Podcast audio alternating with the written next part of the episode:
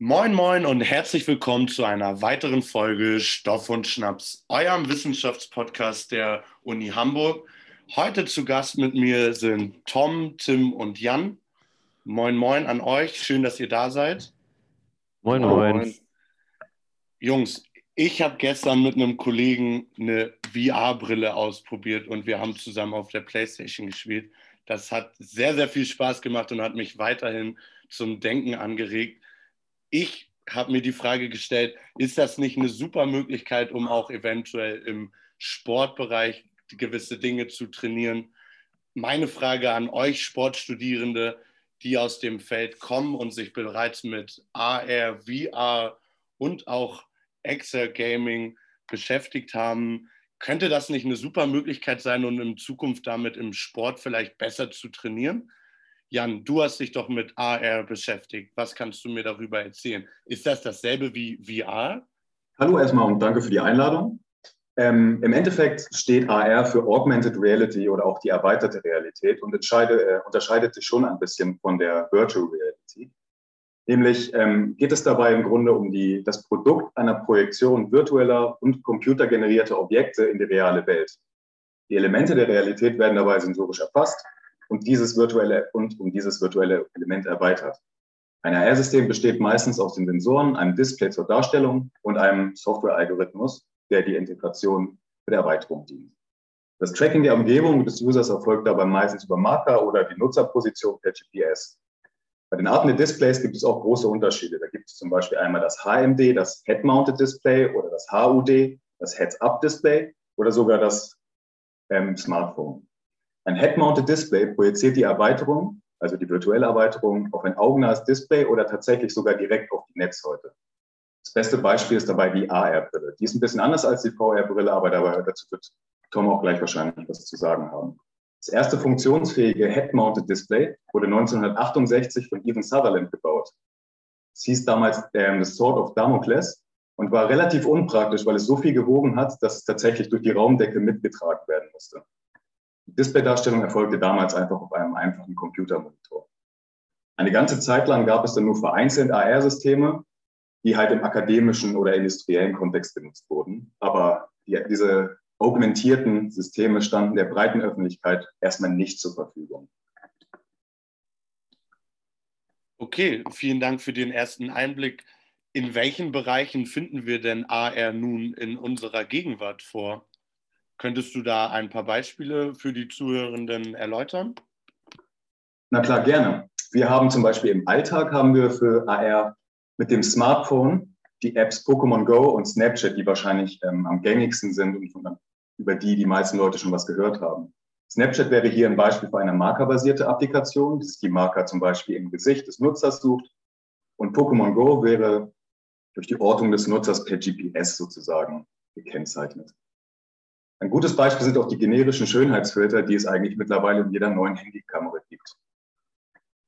Es gibt natürlich auch weniger triviale Anwendungsbereiche und die finden sich sowohl in der aktuellen zukünftigen Anwendung von AR, also den augmentierten Systemen, in der Medizin, speziell in der plastischen und rekonstruktiven Chirurgie. Es hat eine Zeit lang gedauert, bis der Nutzen für die Ausbildung neuer Ärzte und die Assistenz in chirurgischen Verfahren erkannt wurde. Aber letztendlich hat es sich mit der Zeit etabliert nicht zuletzt auch als praktisches Tool zur Patientenaufklärung. Durch das AR-System Holoanatomy lässt sich zum Beispiel der gesamte menschliche Körper als Hologramm darstellen und bei Bedarf auch sezieren oder obduzieren. Das Display ist dabei eine AR-Brille von Microsoft, die sich HoloLens nennt. Und in einer Studie von 2017 wurde tatsächlich auch herausgefunden, dass diese AR-Systeme durchaus Nutzen zeigen können, indem sie den Arzt mit Visual Clues leiten. Das heißt, zum Beispiel in dieser Studie war das die Ortung von Blutgefäßen und Läsionen im Gehirn. Aber als letztendlich als gängiges Mittel und zuverlässigen chirurgischen Verfahren nutzbar sein zu können, muss sich erstmal das Problem der Synchronisation der Daten lösen und das Echtzeit oder das Operationsfeld in Echtzeit auch projizieren zu können. Die Möglichkeiten der Anwendung ähm, erstrecken sich natürlich nicht nur im medizinischen Bereich, sondern auch im Bereich, im Bereich des Entertainments, wie zum Beispiel Gaming und Live-Events oder des Einzelhandels in Form von digitalem Shopping und Anprobe. Dafür ist ein gutes Beispiel wahrscheinlich das Brillenanprobieren, was ja mittlerweile schon auf diversen Webseiten möglich ist.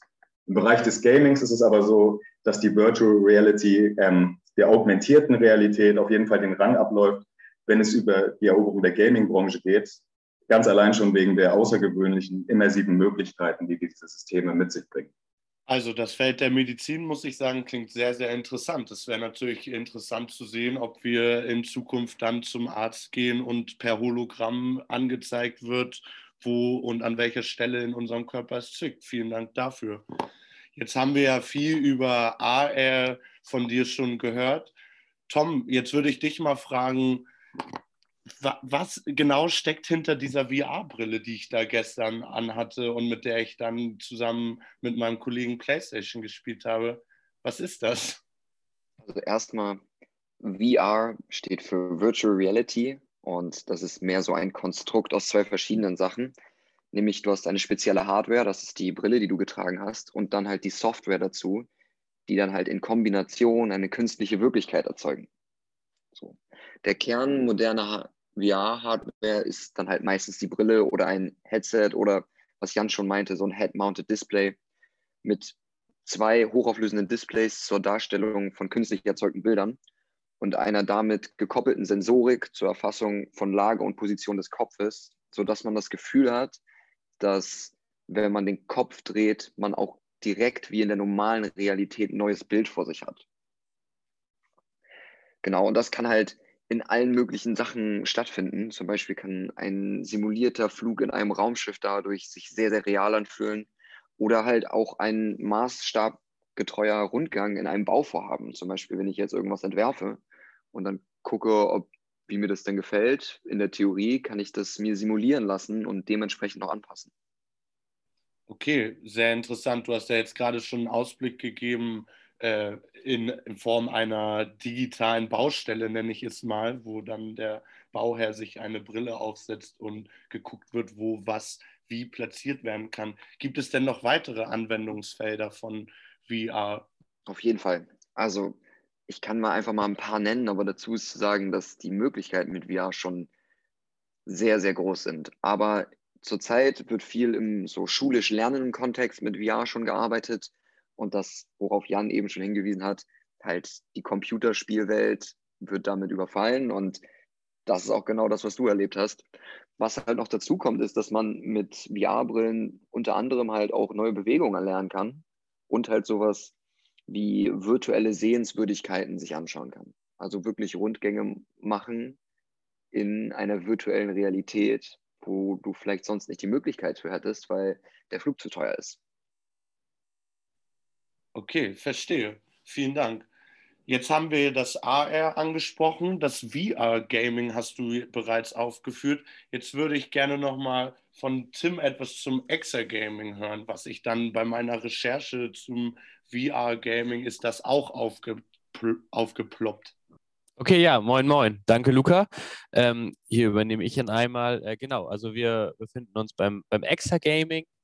Ähm, ist wahrscheinlich sogar das bekannteste erstmal von unseren, von unseren drei Gegenüberstellungen heute. Äh, erstmal zum Exa Gaming an sich. Exa Gaming ist halt eine Kombination aus Videospielen und sportlichen Übungen, äh, wie es aus dem Wort Exercise, dem englischen Wort für Übung, quasi schon ein bisschen zu erkennen ist. Ähm, das sind einfach Computerspiele, die zur körperlichen Bewegung und Reaktion auffordern.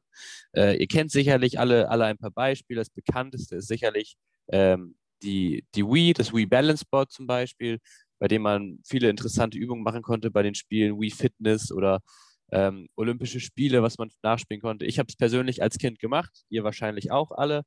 Ähm, das erste Mal war das schon vorzufinden in den 80er Jahren äh, mit einem sogenannten Joyboard und hat sich dann, dann relativ, relativ schnell entwickelt. Ähm, ich denke auch, dass da allein durch die Wii als Beispiel schon das bekannteste von, von unseren Beispielen ist, also was die meisten schon mal gemacht haben, ähm, weil die, die, die Technik einfach nicht ganz so ausgeprägt ist wie zum Beispiel bei der VR oder bei der AR. Ähm, genau, also Wii Sports, eben schon angesprochen, ein, ein sehr gutes Beispiel, bei dem man einfach zum Beispiel mit der Fernbedienung in der Hand ähm, die Bowlingkugel zum Beispiel ersetzt und dann mit einem, einem Anlauf, weil man es ja oft sehr gerne, einfach um es sehr, sehr äh, realitätsnah zu haben, so Richtung Fernseher läuft und einfach fast seine Fernbedienung in den Fernseher schmeißt, sag ich mal.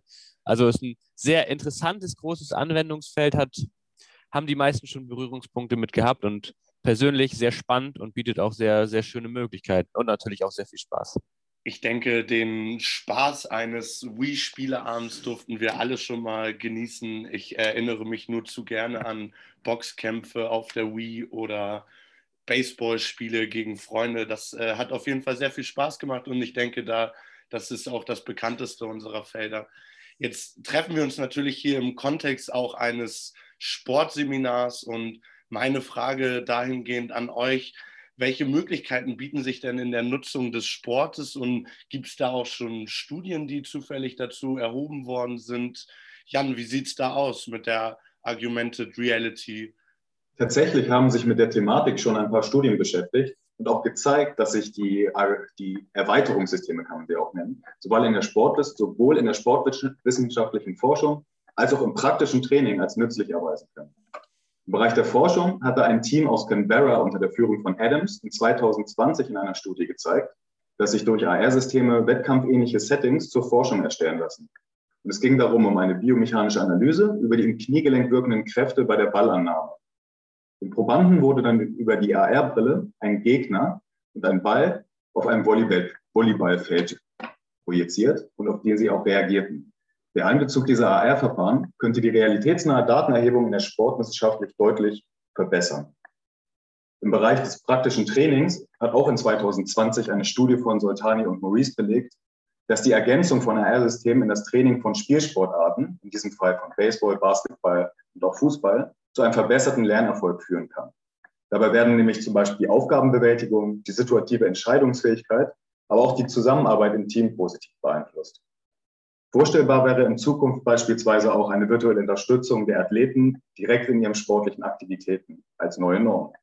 Und vor allem durch diese effektive Simulation einer wettkampfähnlichen Situation, die ähm, im Gegensatz zu einer Realitäts- oder beziehungsweise einer wirklichen wettkampfnahen Situation weniger Verletzungsmöglichkeiten mit sich bringt.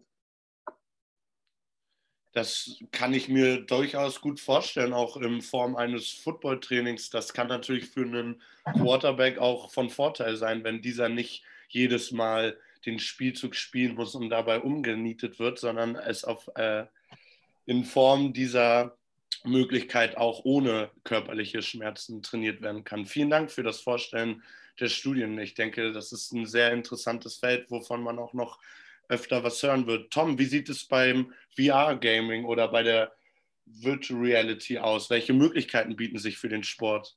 Ja, da kann man eigentlich nur anschließen an dem, was Jan eben schon präsentiert hat. Dadurch, dass du halt eine komplett konstruierte Welt erzeugen kannst, kannst du halt auch spezielle Sachen in den Bereichen Technik und Taktik individuell schulen, ohne dass du zwangsläufig einen Trainer brauchst, wenn die nötige Software schon entwickelt ist. Und das kann halt sowas wie Trainingspläne und Kosten dann schon minimieren, was natürlich sinnvoll ist, besonders im Leistungssport. So. Und was noch dazu kommt, neue Trainingsmethoden, die digital angehaucht sind, steigern noch die Motivation. Ich weiß nicht, wir sind alle Sportler. Wenn wir immer die gleichen Drills machen, immer die gleichen Übungen, dann ist man irgendwann gelangweilt. Und wenn man dann so eine neue Methode hat und die ab und zu mit einbaut, steigert das die Motivation, weil man da einfach ein bisschen mehr Bock drauf hat. Und dann sehen die Ergebnisse mit höherer Motivation schon wieder ganz anders aus. Natürlich gibt es auch Studien dazu, unter anderem eine Studie von Bedir und Erhan, die sich mit der Verbesserung der Shot-Performance durch Virtual Reality Training im Bogenschießen, Curling und Bowling angeschaut haben. Und was die halt auch herausgefunden haben, ist, dass, was ich eben schon erklärt hatte, dass die Motivation der Probanden gestiegen ist, die Verbesserung der Vorstellungsmöglichkeiten, also der Imagery Skills und auch eine Verbesserung der Selbstkontrolle, sowie dass die Leistungen tatsächlich auch besser geworden sind. Also da sieht man schon, dass Virtual Reality Training in solchen Sportarten funktioniert. Man muss dazu sagen, Sample Size war noch nicht optimal. Das haben sie selber noch angemerkt. Das kann man jetzt als Indiz nehmen, sollte aber weiterhin noch überprüft werden. Okay, also ich wäre auf jeden Fall motivierter, wenn ich äh, zum Fußballtraining kommen würde und da mal so eine Brille vorfinden würde, mit der man trainieren kann. Ich denke, da kann sich jeder von den Zuhörenden auch äh, reinfühlen, dass da schon ein gesteigertes Interesse herrscht. Vielen Dank dafür. Tim, du hast es ja schon kurz angeschnitten vorhin, das Wii Sports Gaming, wir kennen es alle. welche weiteren Anwendungsfelder bieten sich für den Sport und oder auch für den Gesundheitssport? Es geht ja nicht immer nur zwingend um den Leistungssport, kann ja auch, ich kann mir auch gut vorstellen, dass äh, auch Leute im Altersheim Spaß dran haben könnten, mit einer Wii Sport zu machen. Welche Studien hast du dazu finden können? Ja, genau. Du hast es, du hast es angesprochen. Ähm, also beim Extra-Gaming befinden wir uns weniger als bei den anderen beiden im Leistungssport. Da, da ist einfach die Schwelle von Realität und, und Spielerischen zu groß. Wir befinden uns natürlich viel im Gesundheitssport.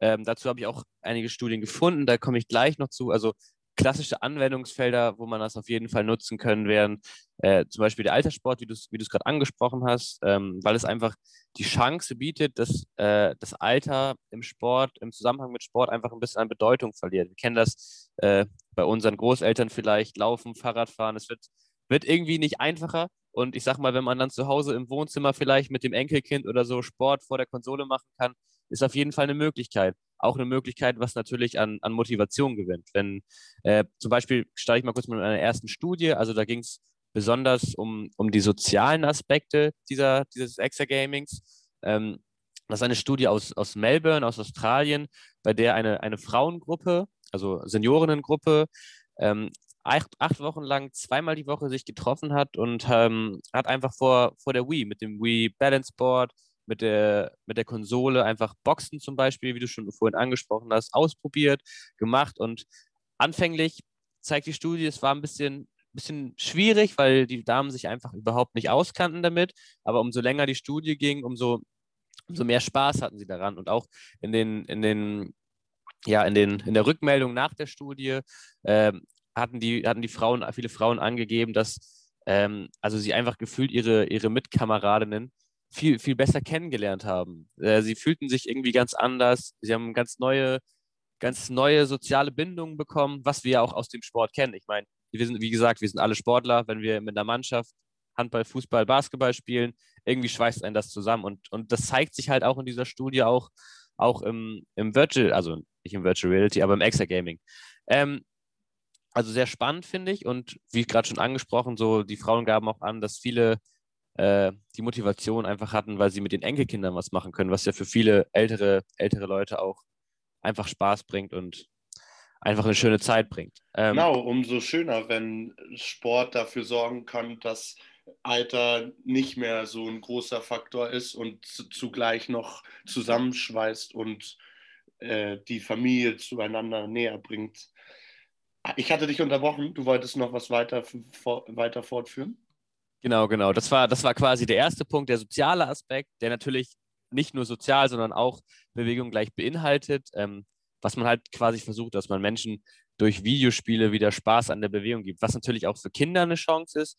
In unserer heutigen Gesellschaft haben wir leider immer häufiger adipöse Kinder und Jugendliche. Und wenn man die durch sowas dazu bringen kann, sich mehr zu bewegen, warum nicht? Schöne Sache.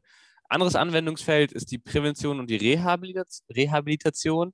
Ähm, dazu gibt es auch eine Studie, ähm, die mit 32 Herzinsuffizienzpatienten durchgeführt wurde, ähm, bei der zwölf Wochen lang ähm, die, die Patienten eine, eine Wii quasi zur Verfügung gestellt bekommen haben, nach eigenem Ermessen viel trainieren konnten. Selbstverständlich gab es da auch Schwankungen, dass es jeder Motivationsgrad halt einfach anders ist. Da hat sich zum Beispiel gezeigt, wie gerade schon angesprochen, dass Enkelkinder oder Kinder im Haus ein, ein starkes Pro-Argument war, dass die Leute mehr gemacht haben. Und gleiches gilt auch für das Geschlecht. Also bei den Männern sah das, sah das, war die Betätigung einfach mehr dabei als bei den Frauen. Ähm, aber so im Durchschnitt haben wir uns beim 28 Minuten am Tag in den zwölf Wochen, das war so der Schnitt, wie viel die Leute, wie viel die Patienten vor der, vor der Konsole quasi verbracht haben. Und auch die Ergebnisse waren ganz spannend. Also 53 Prozent ähm, steigerten nach zwölf Wochen sehr signifikant äh, ihre Leistungsfähigkeit. Wie gesagt, 53 Prozent klingt jetzt erstmal, ja, es ist die Hälfte, aber da muss man natürlich auch in Relation sehen, wie viel die Leute wirklich gemacht haben. Und trotzdem finde ich das schon über die Hälfte hat äh, die Leistungsfähigkeit gesteigert, finde ich trotzdem spannend zu sehen. Ähm, und das zeigt einfach, dass dieses Extra-Gaming auch für Patienten mit Herzinsuffizienz möglich ist. Also nicht jeder Sport, nicht jede Sportart ist möglich beugt auch Gefahren mit und die Belastung ist einfach relativ kontrolliert gering, aber trotzdem vorhanden. Und das, äh, diese Pilotstudie zeigt einfach als eine von, von vielen auch, dass äh, die Rehabilitationsoption äh, für Patienten mit Herzinsuffizienz oder auch mit anderen koronaren Erkrankungen ähm, einfach durch Extra-Gaming eine Chance kriegen. Vielen Dank dafür. Das heißt, wir halten fest, es bieten sich viele Chancen und Möglichkeiten auch durch das Extra-Gaming. Jetzt kommen wir langsam dem Ende entgegen und ich würde gerne von euch als Experten noch einmal kurz und knackig eure die Chancen und die Möglichkeiten aufgeführt sehen und auch eine Einschätzung eurerseits, inwiefern wir mit diesen vorgestellten Möglichkeiten Chancen unserer Zukunft regeln können und lösen können. Ich würde dann mal starten mit den AR-Systemen. Da gibt es im Moment noch ein relativ großes Problem mit äh, der Rechenleistung, die zum Beispiel mobile Systeme wie die AR-Brille mitbringen müssen. Und deswegen ist das Endprodukt noch nicht wirklich kompakt. Dazu kommt, dass die Positionierung, Orientierung des Users muss möglichst exakt bestimmt werden, vor allem in der Medizin, um halt eine bestimmte Präzision in der Performance zu liefern. Und erschwingliche und kompakte Modelle gibt es deswegen halt noch nicht für den Massenmarkt, obwohl die großen Tech-Giganten wie Apple, Microsoft, Google und Amazon natürlich schon in der Entwicklung für solche Art stehen. Am Beispiel der Google Glasses, kennt vielleicht jemand noch den Begriff, zeigt sich zum Beispiel auch eine Hürde im Bereich der Privatsphäre und des Datenschutzes. Da kamen viele Bedenken auf, dass die Aufnahme von Dritten ohne Zustimmung geschehen. Und es kam in der Vergangenheit deswegen auch schon zu ein paar Verboten der Nutzung, vor allem im öffentlichen Raum. Wenn wir jetzt über die Zukunft reden und über die technischen Hürden und davon ausgehen, dass diese überwunden werden im Bereich des Tracking und der Synchronisation, können die AR-Systeme sich beim Endnutzer vollständig etablieren. Laut Statista und Goldman Sachs in 2016 wurden den AR-Systemen für 2025 ein Marktanteil von über 35 Milliarden Dollar prognostiziert. Davon gingen alleine 18 Milliarden in den Entertainment-Bereich. Die Prognose hatte natürlich die Corona-Pandemie damals noch nicht mit eingeplant. Daher werden die realen Outcomes ein bisschen variieren. Der Alltag, Sportevents, Shopping und Gaming und nicht zuletzt die angewandte Medizin können von dem praktischen Nutzen der Systeme profitieren. Und die, haben, die AR-Systeme haben nach wie vor ein noch nicht komplett ausgeschöpftes, gewaltiges Potenzial natürlich, auch das private Leben zu ähm, revolutionieren und das nicht nur als Rolle als Ausbildungshilfe in der Chirurgie, sondern auch in der Medizin und letztendlich beim Endnutzer. Im Bereich des Gamings kann es auch wie mit Virtual Reality zusammen zu einer Art pervasiven Gaming führen, ähm, das nicht, sich nicht nur auf den Aufenthalt zu Hause beschränkt. Vielen Dank für deine Einschätzung dahin. Ich denke, wir werden noch viel in Zukunft davon hören. Tom, dein abschließendes Fazit zum VR. Ja, also man muss dazu sagen, ähm, ich fange jetzt mal mit einem Beitrag an von Madery und Metzinger aus dem Jahr 2016, die das ganz schön zusammengefasst haben.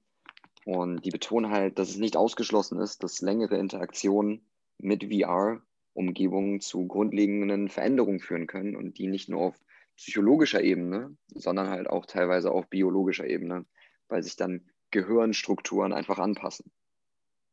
So, was man noch dazu sagen muss, ist, dass der umfassende Charakter von VR sowie das Potenzial zur globalen Kontrolle, sage ich mal, von Erlebnisinhalten, also wenn das von extern gesteuert wird, was dir in der Virtual Reality dann gezeigt wird, ähm, ermöglicht halt neue Möglichkeiten für besonders mächtige Formen der mentalen als auch der Verhaltensmanipulation. Und das muss man halt im Hinterkopf behalten und sich damit noch ein bisschen auseinandersetzen. So, und da gehören halt insbesondere kommerzielle, politische, religiöse oder staatliche Interessen, die hinter der Schaffung und Aufrechterhaltung der Virtual Reality dann stehen.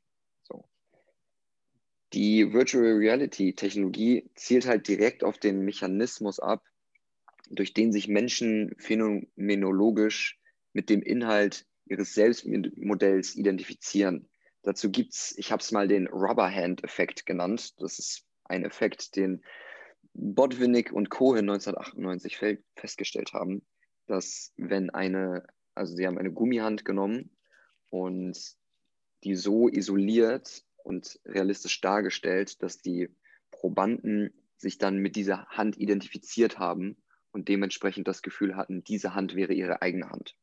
Und das ist halt auch das Problem, was eventuell bei Virtual Reality dann auch dazukommen kann. Und das muss man halt auch weiter untersuchen. Aber schlussendlich ist und bleibt zu sagen, dass Virtual Reality unglaublich großes Potenzial hat, insbesondere was Schule, Sport, Gaming und so weiter angeht.